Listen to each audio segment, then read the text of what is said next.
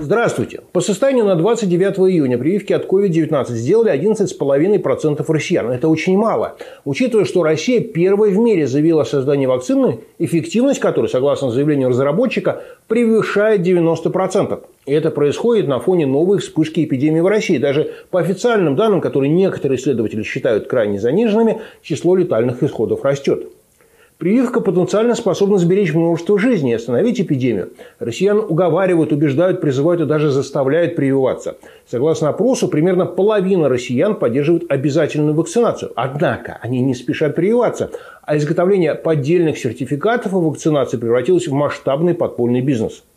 Социологические исследования показывают, что многие жители России, причем их намного больше, чем в других странах, не доверяют вакцинам, российским вакцинам, а выбора у россиян нет. К сожалению, эти настроения затрудняют борьбу с пандемией. А как в Америке. В США тремя вакцинами полностью привита половина населения страны. Прививки делают с 12-летнего возраста. Амбициозный план вакцинировать 70% взрослых американцев ко Дню независимости 4 июля сталкивается с проблемами. Причем не из-за отсутствия вакцин, их в избытке, а в основном из-за нежелания американцев вакцинироваться. Их, так же как и россиян, убеждают, уговаривают и призывают. А некоторые компании делают прививки обязательными для сотрудников.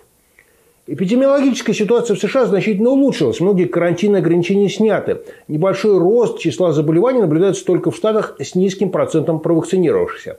Прививаться призывает и президент США Джо Байден, и президент России Владимир Путин. Однако есть небольшой нюанс. Байден давно привился, достаточно свободно общается с американцами и иностранными лидерами. Путин утверждает, что он привился, но все, кто хочет с ним встретиться, делают это по видеосвязи или отбывают обязательный двухнедельный карантин. Такие дела.